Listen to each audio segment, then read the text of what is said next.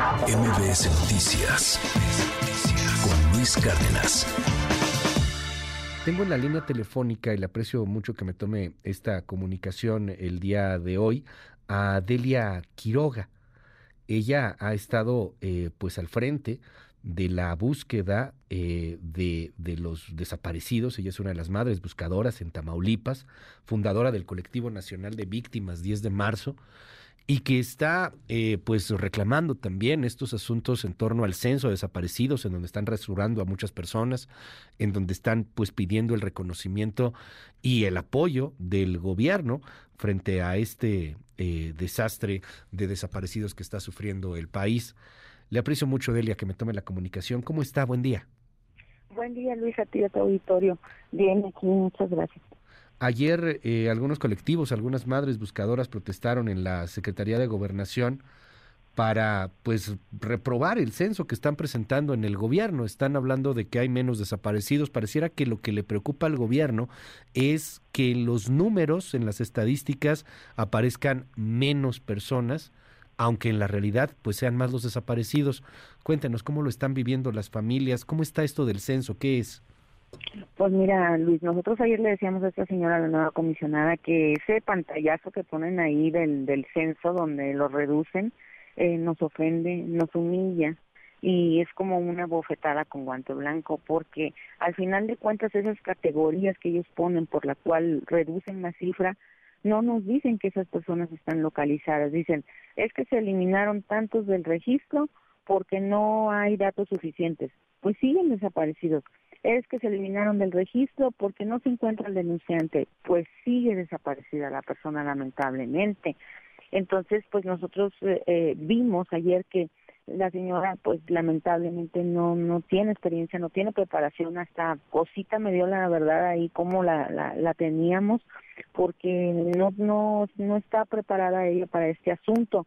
Yo siento que agarró pues como vulgarmente decimos una papa caliente que dejó Carla Quintana ella pues su renuncia ya se fue, dejó este o, sea, todo lo de cinco años que debió de haber hecho, el reglamento, los lineamientos no los hizo. Entonces fue con lo que empezó esta señora la reunión, de que faltan todas esas leyes, todas esas normativas para que ella pueda operar, inclusive nos reconoció que formalmente, formalmente, ella todavía no ha recibido la comisión de búsqueda. Imagínate nada más. O sea, estamos hablando que en este momento estaría céfalo, o sea, después de que lo deja Carla Quintana, porque pues la sacan, no, no, no está de acuerdo Carla Quintana con el gobierno ni el gobierno con ella, eh, queda céfalo, o sea, no, ella está solo como encargada de despacho ahora que está tan de moda el término. Pues sí, así lo veo yo. Entonces, mira, yo empecé a ver que que no, que la reunión no, no, no, ella no se estaba comprometiendo, solo estaba tomando nota. Entonces yo dije, no, ya tenemos reuniones de estas de muchos años, no voy a perder mi tiempo aquí. Entonces yo lo que les digo a las compañeras es que se amparen, porque mira, con los amparos del juez de distrito ya este, pues, se puede ampliar la demanda y hacer varias cosas para que se pongan a buscar a nuestros familiares. Ok, no está en el registro, inscríbelo este, ahora pues te, te, pido que, que, que por, medio de la familia se me solicitó a mi juez de distrito que se busque y se localice esta persona, porque a lo que yo vi ayer es que ella no va a trabajar más que en lineamientos, en leyes, en, en, en el reglamento y que ya después de eso se va a poner a trabajar, a buscar personas. Pues eso es lo que yo vi, entonces pues no tiene caso, digo pues el amparo ya es este una orden judicial ya es algo que puede traer consecuencias jurídicas para ellos como la inhabilitación o hasta pueden ir a la cárcel. Entonces es mejor que se amparen porque si se esperan a que ella ponga orden, pues no van a buscar a nuestros familiares. ¿Qué es lo que busca el amparo al final? O sea, que busquen a los familiares o que los incluyan en el, en el censo, porque al final también pues, los incluyen en el censo y tiene algo eh, de, de, de, avance que estén incluidos en el, en el censo. Yo las veo a ustedes como pues unas heroínas en este país con mucha fuerza. Es impresionante la, la fuerza que provoca el dolor de, de, esta tragedia, de ir a buscar ustedes con sus palas, con, con su gente, con sus recursos a sus desaparecidos, inclusive hasta de pedirle al crimen organizado que les dé oportunidad de buscarlos. O sea, eh, ¿hasta dónde puede llegar este, este amparo, Delia? ¿Qué obliga a la autoridad a hacer? Porque pues no ha hecho nada en las últimas, en los últimos años, en las últimas décadas, me atrevo a decir. Así es, pues mira, el amparo principalmente es para que no alteren, modifiquen o sustituyan eh, información que pueda ayudar a localizar a nuestros familiares, o sea, que no lo vayan a quitar del padrón. De ahí, este, pues si no está, que lo pongan a tu familiar. Ya de ahí, con todos los informes y lo que se advierta que diga la Comisión de Búsqueda y el presidente de la República, pues va intrínseca, ¿no? Una obligación de buscar y, localizar a nuestros familiares. Eso no se puede dejar de lado. O sea, el juez tiene que ver y hacer un análisis integral y ponderado en, la, en, en las convenciones, en la Constitución, lo que más favorece. Porque aquí no me estoy amparando yo como hermana de Roberto. Yo estoy amparando a Roberto. El amparado es la persona desaparecida, pero lo hacemos los familiares en su nombre porque pues no se puede defender, ¿no? Entonces, es, es así como funciona. Quien se ampara en realidad, y, así lo ven los jueces, es la persona desaparecida. Eso está, eh, eso, es, eso es muy interesante. ¿Desde cuándo están eh, tramitando este tipo de amparos? Porque además, pues es un amparo a nombre de la persona ausente. El primero que se ingresó fue el 5 de diciembre, que fue el de mi hermano. Eh, de ahí lo utilizamos para hacer un formato público que cualquier persona que tuviera un familiar desaparecido lo pudiera llenar fácilmente y lo fuera a ingresar a los juzgados de distrito. Okay. Eh, nosotros ahorita hemos documentado 74, yo sé que hay muchos más que se han estado ingresando porque la gente me habla o, las compañeras de los colectivos de otros estados me dicen, oye, ¿cómo le hacemos? Entonces yo sé que lo están haciendo. de esos 74, Luis, ya confirmados de los informes eh, previos, que, se rinden en, el incidente de suspensión. Tenemos confirmados tres que no están en el registro y que hay fichas de búsqueda emitida por autoridad. Okay. Ayer nos confirmaron otro, que es este Ramiro de Matamoros, a su mamá y le informaron. Ahora, de unas listas que se filtraron por mismos personas que trabajaban en la Comisión Nacional de Búsqueda, pudimos contabilizar 797 personas eliminadas, que todavía no sabemos quiénes son.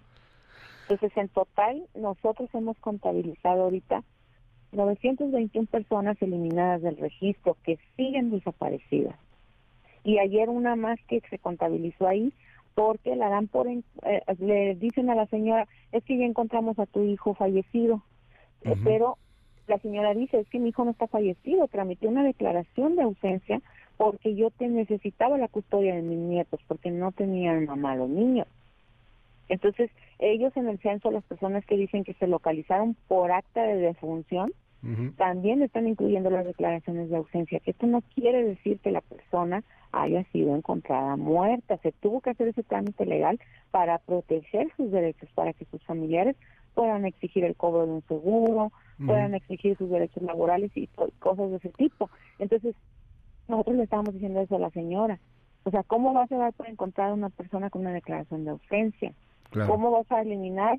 Eh, este, porque no hay datos este, suficientes para la búsqueda. O sea, las personas siguen desaparecidas y tú quieres aparentar que las encontraste. No hay. Sí, o sea, y, aparento que las encontré poniendo el papelito, no, pues está desaparecida, declaración de ausencia, ya con eso lo encontré y no has encontrado eh, pues a nadie. ¿A nadie? Aquí viene una pregunta que, que me, me duele mucho hacer, pero desde Peña Nieto, desde Calderón, ahora con López Obrador, que la cosa parece que cada vez va de mal en peor. ¿Cuántos de los desaparecidos pueden llegar a encontrarse con vida? Hay, hay, estas, hay estas historias, la, la mayor parte, por desgracia, pues es lo que ya sabemos, se, se, se buscan los restos de una persona. Pero hay posibilidades, ¿ha tenido algún caso en donde estos desaparecidos o alguno de ellos esté con vida? No. No. no, mira, el año pasado nosotros de 250 reportes que recibimos del colectivo, solamente encontramos a cinco. Y tres niños porque se lo pedimos al cártel que opera en Reynosa que nos los entregara. Y gracias a Dios los entregaron. Pero eso fue algo extraordinario que no se va a repetir siempre, Luis, porque ellos a lo mejor dijeron, bueno, para que no se escándalo, entregues los niños. Pero no siempre nos van a hacer caso, no siempre nos van a escuchar y van a decir, bueno, dale las personas. ¿A quién le pidieron perdón, Delia? Al cártel del Golfo y en Reynosa. O sea, al narco, al, crimen organizado. pusimos la foto y le pedimos que nos ayudaran a buscarlos, porque pues no sabemos, ¿verdad?, quién se los llevó exactamente. Pero aparecieron los niños en Matamoros y lo regresaron. Entonces, aquí el problema que nosotros vemos es que eh, eh, ellos están maquillando la cifra, que la opinión pública piense que, que nosotros somos mentirosas, farsantes, eh, que no hay tantos desaparecidos en el país y que por lo tanto ese compromiso que hizo el presidente de la República de buscar, localizar, identificar y entregar a nuestros familiares no existe, porque no hay un problema, no, no existen desaparecidos. Entonces, ¿para qué quieres una comisión de búsqueda si no hay a quien buscar? Oficialmente no existen y luego se va a ir con la comisión de víctimas porque va a decir, bueno, si no hay a quien buscar, no hay desaparecidos en el país, eso es para que quieres una comisión de víctimas que de vez en cuando apoye a las mamás con viáticos para ir a buscar, porque no siempre nos apoya. Yo incluso tuve que meter un amparo por eso, también, ¿cierto? Entonces, ellos quieren eso, que la opinión pública diga, ah, no, es que el presidente este, se dio cuenta de que no hay tantos desaparecidos en el país y por eso no son necesarias esas instituciones y por eso no hay que buscar a nadie. Pero no es así y yo por eso les digo, hay que ampararse porque con eso se puede hacer un nuevo censo ya bien este sustentado, ¿no? En denuncias y todo y con un amparo. Déjeme preguntarle, eh, Delia, en, en este drama de, desaparecidos, el pedirle a un cártel eh, que, que les dé oportunidad de buscar y pedirle a un cártel como este caso, que es un caso inédito en donde pues le regresan ahí a, algunas personas, eh, ha sido pues cuestionado por, por algunas personas, por mucha gente. les, soy, les soy sincero, Delia, por gente que, que vive en burbujas todavía, que no ha tenido un enfrentamiento con el México real, que dice cómo negociar con criminales. Hace poquito estuvo aquí en México, en la Ciudad de México, Ceci Flores, ahí en, en el Ángel de la Independencia, puso una manta pidiéndole ya a los cárteles, al crimen organizado, pues que les dé oportunidad de buscar a sus, a sus familiares. Eh, recordemos nada más como lo dijo eh, Ceci Flores hace unos días aquí en la capital.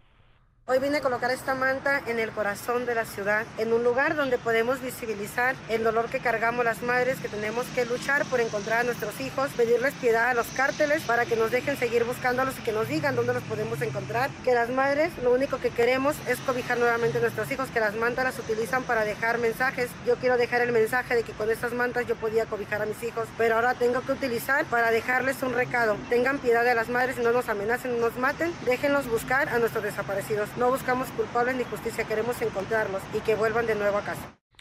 Ya no es pedirle necesariamente al gobierno, ya no es pedirle ni siquiera a los militares, que son los que controlan gran parte de este tema, que se supone son los que tienen la seguridad, ya es pedirle al crimen organizado. ¿Les responden, Deli? Mm, pues mira, nosotros este, la primera vez que, que hicimos eso fue por lo de la Bartolina en Matamoros, que no quería ir la autoridad a levantar todos esos restos fragmentados que estaban ahí y que se estaba llevando el agua. Entonces, desde, desde hace como tres años que hicimos eso, eh, en, Matamoros, Reynosa, nosotros hemos andado buscando, no hemos tenido problemas con ellos, no se meten con nosotros. Entonces, eh, no nos quedó de otra, y qué bueno que lo entendieron, ¿no? Que dijeron, no, pues estas señoras lo que quieren es su familiar para darle una despedida digna, ¿no? Honrar su, su vida en este mundo, y pues nos han dejado tranquilas. nosotros hicimos eso porque nos dimos cuenta que quien realmente controla los territorios, que quien realmente este, decide si hay asaltos o si hay violaciones o delitos menores en una cierta área, son ellos. Porque ellos ellos ponen control cuando cuando eso se dispara, por ejemplo, ahí en Reynosa, vamos a decir, que están este asaltando. Ellos, pues, levantan a los rateros y les dicen, y no me estés calentando la plaza, aquí no me andes este, robando gente porque te voy a matar, así. Entonces separan ese tipo de delitos. Entonces nosotros al ver toda esa situación, vimos que entonces sí, ellos son los que controlan, al final de cuentas, pues aquí hay que, hay que decirles, ¿sabes qué? No ando buscando yo culpables, no me voy a ir en contra de nadie, ni los quiero aceptar a ustedes, nada más, pues no me agrada, ¿verdad? Déjame yo buscar a mi familiar y a las personas que ando buscando. Entonces, pues tuvimos que llegar a, esa situación porque si tú hablas al, al, C4, al 911 y pides ayuda, nunca llegan. No llegan. Finalmente, déjeme preguntarle algo, Delia Quiroga. Eh, hoy veo en esta polarización política tan lamentable que empiezan a surgir argumentos que antes fueron criticados por quien hoy los dice. Cuando en el gobierno de Calderón de pronto decían que se mataban entre ellos, que era un asunto de ajuste de cuentas entre ellos, que todos los que están involucrados ahí pues eran malandros, eran gente de mala entraña, eran gente mala. Lo criticaban los hoy simpatizantes de López Obrador, ¿no? Este, ¿cómo se atreven? ¿Por qué hacen eso? ¿Por qué? Y, y ahora es el gobierno de, del mismo presidente, el mismo presidente el que señala frecuentemente, pues que que es un asunto entre ellos, que es un asunto entre, entre narcotraficantes, ajustes de cuentas, y, y ustedes lo han sufrido, lo, lo, ven en las redes sociales, les dicen, pues por algo se los desaparecieron, porque andaban en malos pasos. ¿Qué decir frente a esos ataques? Muchas veces pues que parten del desconocimiento y de la polarización política más allá de la empatía del sufrimiento de tener a alguien desaparecido. Pues mira, Luis, ahí está el ejemplo el, el, segundo muchacho que se identificó de estos restos calcinados que solamente eh, le van a poder entregar a su mamá cuatro huesos calcinados. Este muchacho era un muchacho del Mante que fue a un evento de su familia, un, un, una fiesta de 18 años a Matamoros, se los llevaron a todos juntos y este muchacho trabajaba para el sector salud. Era un servidor público, que no se metía con nadie no era una persona mala, no tenían por qué llevárselo y hacerle lo que le hicieron, ni a él ni a su familia. Entonces, ¿cómo puedes tú decir y asegurar que todos andaban mal o que eran ajustes de cuentas y no es así? Y tenemos varios casos, pero este que es tan relevante por la situación de que es un campo de exterminio, dices tú, pues, ¿qué los motivó a ellos, a los que hicieron esto? Agarrar a una persona que se dedicaba a salvar vidas, que trabajaba en sector salud, a, a, a, pues, a, hacer todo lo que hicieron y a reducir nada más su, su, su cuerpo a unos cuantos fragmentos de sus calcinados. O sea, no puede ser posible. Ahora, yo te voy a decir, cuando estaba Peña Nieto, se creó la Comisión de Víctimas, se creó un fondo. También, casi al final de su sexenio, creó la Comisión de Búsqueda. Peña Nieto hizo muchas cosas buenas por las víctimas y dejó instituciones que estaban ya empezando a dar resultados llega este señor de López Obrador y nos quita el fondo de víctimas y luego este lo hace presupuesto fiscal, burocratiza los trámites que ya estaban armonizados por el maestro Jaime Rochín. Ya había fondos de emergencia, o sea, para situaciones graves en donde se necesitaba dinero para atender a la víctima de emergencia médica o que se necesitara trasladar a cierto lugar a cierta persona, ya había cómo dar ese recurso lo más pronto posible y ahora no. De hecho, ahorita van a tener una reunión en gobernación con la comisionada de víctimas a las 10 de la mañana para decirle, oye, pues tú qué estás haciendo ahí, ¿por qué no no estás priorizando la atención a las víctimas? Pero pues yo no quise ir porque eso hay que pelearlo jurídicamente. No creo que ella vaya a, a, a comprometerse a realmente cumplir, ¿no? A decir, bueno, ya le voy a dar este los traslados a las señoras para que vayan a buscar a sus hijos o atención médica o medicamentos, no creo que vaya a suceder. Entonces, por eso yo no, no quisiera perder mi tiempo y, y a ver caras, porque aparte de todo, te ponen una mala cara, te hacen gestos, como si te estuvieran haciendo un favor. Delia Quiroga, le mando un abrazo, toda la empatía y, y bueno, pues estamos con usted. Gracias por tomar esta comunicación aquí en MBS Noticias y, y bueno, pues estamos al habla si nos da oportunidad. Gracias. Claro que sí, Luis, a usted y a tu audiencia. Muchas gracias, buen día. MBS Noticias con Luis Cárdenas.